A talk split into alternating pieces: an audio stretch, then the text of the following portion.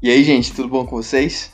Aqui quem fala é o professor Myron Barreto, com o objetivo de construir juntos um pouquinho mais de conhecimento. Chega pra cá, vem pra sombra.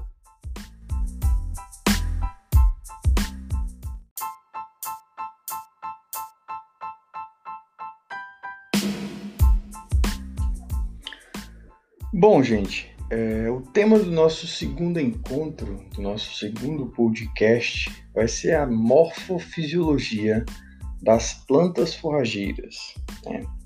Basicamente, é importante a gente entender que, dependendo do tipo de planta que nós vamos trabalhar, né, do tipo de forragem que nós vamos trabalhar, elas teoricamente vão demonstrar uma estrutura diferente. Né? Formatos diferentes e hábitos de crescimento distintos. Isso é importante a gente entender, né?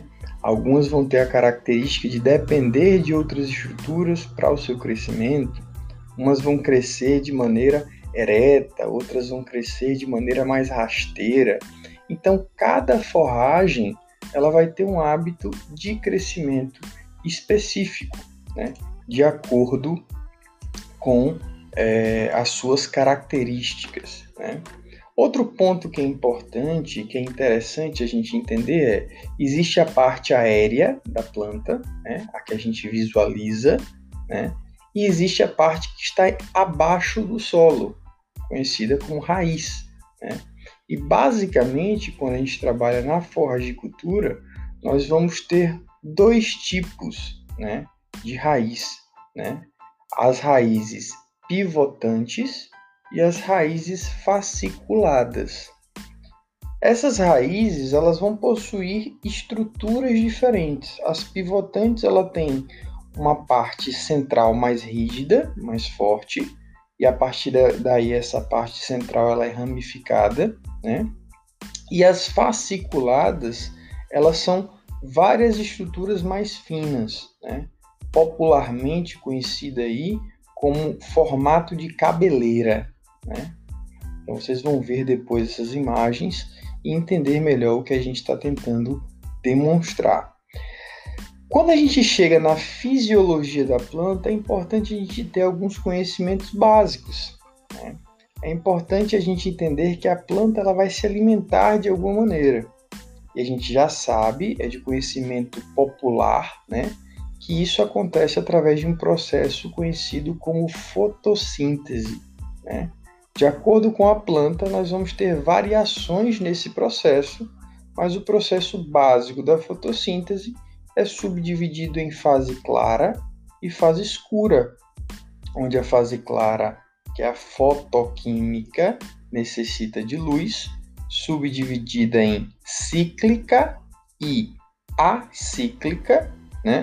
E a fase escura é a fase química, que teoricamente não precisa da presença né, da luz para que ela ocorra. Né? Na fase clara, ela produz moeda energética, ATP e NADPH. Na fase escura, ela utiliza essa moeda energética jogando para um ciclo conhecido como ciclo de Calvin onde ela vai transformar essa energia posteriormente em carboidratos, como por exemplo uma glicose, para que a partir daí ela possa se nutrir. Né? Dentro da forragicultura, é interessante que a gente pode subdividir nossas forragens basicamente em três grupos. Né? Grupos das forragens C3, das C4 e das CAN. Né?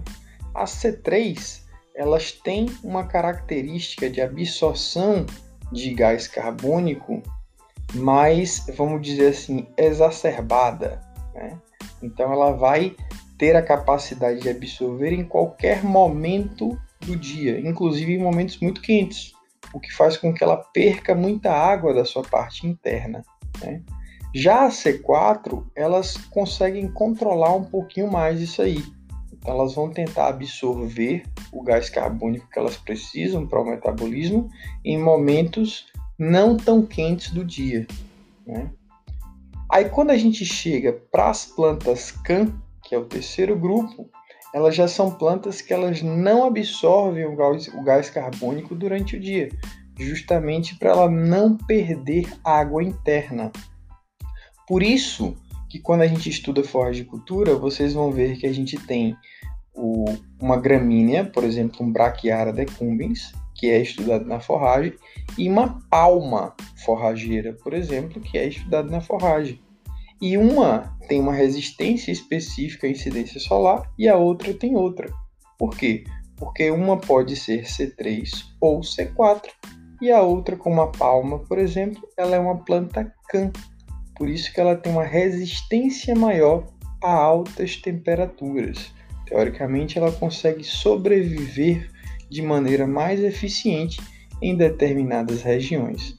Esses conhecimentos básicos eles vão ser importantíssimos para que a gente consiga entender de maneira é, eficiente e conseguir escolher o que eu vou utilizar na minha produção animal.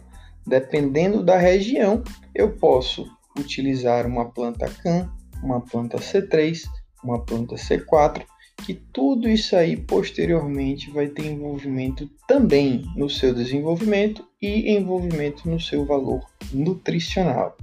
Espero que tenha ajudado a esclarecer alguns pontos e a gente se encontra nos próximos encontros. Abraço, gente.